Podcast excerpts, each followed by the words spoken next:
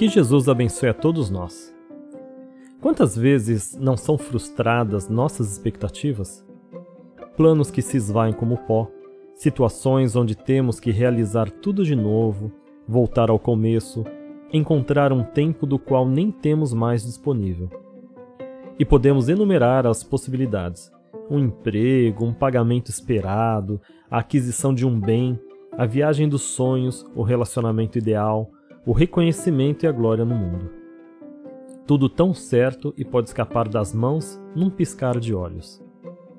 A doença inesperada, a deserção de um afeto, o golpe dado por quem se tinha uma enorme confiança. Cada um terá uma história para contar. Santo Agostinho nos afirma que, de todas as provas, as mais penosas são as que afetam o coração. Sim, ele disse isso se referindo à ingratidão dos inimigos, não esperamos muito a não ser o pior.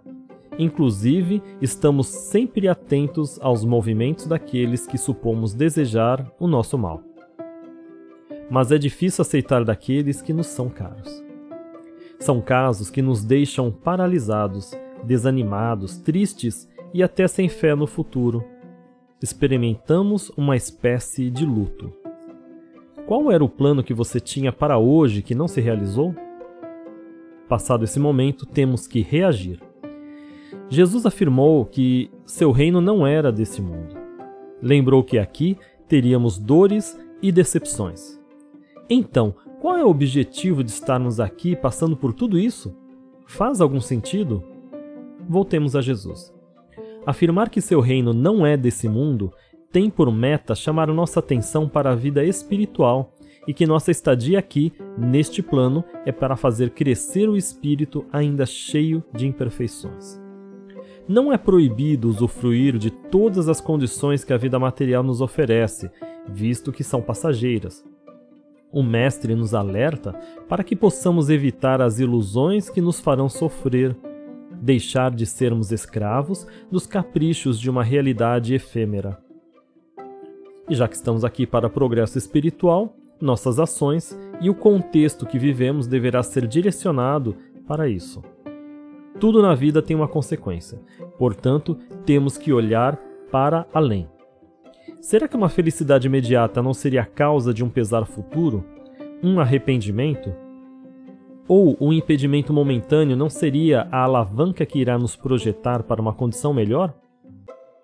Um mundo de provas e expiações que representam momentos de trabalho reparador do passado equivocado, transforma-se pouco a pouco para a regeneração das pessoas e do mundo, que num futuro será feliz. Essa felicidade não se alcança com o egoísmo, com o orgulho e com a vaidade tão evidência na nossa sociedade. Temos momentos de desgostos que são a consequência desses sentimentos, sejam nossos ou de outras pessoas, a turvar a possibilidade de um mundo melhor. Mesmo no momento atual do nosso mundo, podemos encontrar a felicidade a cada gesto de caridade, humildade, simplicidade, que encantam a vida como um perfume, como um jardim florido que renova uma paisagem cinzenta e inicialmente sem vida. É ter a esperança que sempre teremos mais uma oportunidade para realizar o que é certo, o melhor, com o respeito ao próximo que tanto desejamos, que não falte o essencial para a existência de ninguém.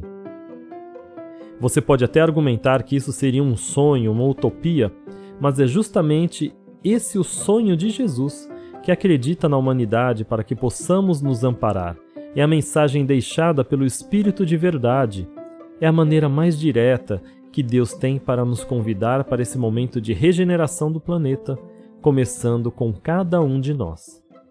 As duras provas, ouvi-me bem, quase sempre são um indício de um final de sofrimento e de um aperfeiçoamento do espírito, quando essas provas são aceitas como uma preparação para se chegar a Deus. Palavras de Santo Agostinho para consolar nossas mazelas da alma. Não se demore nos sentimentos negativos. Eles vão te visitar, mas cabe a você decidir se eles farão morada.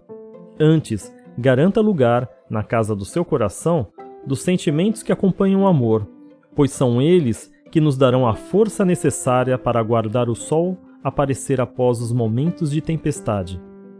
paciência para esperar os trovões silenciarem e permitirem ouvir novamente o canto dos pássaros no momento da estiagem, já que nada é permanente no mundo de transformações morais que serve de escola para o nosso espírito. Que Deus fortaleça a todos através do seu amor e ilumine nossos caminhos para mais uma semana que está por vir. É a cada passo, dia após dia, que poderemos trilhar o caminho para a nossa verdadeira felicidade, a felicidade que nós precisamos. Um grande abraço a todos e fiquem na paz de Jesus.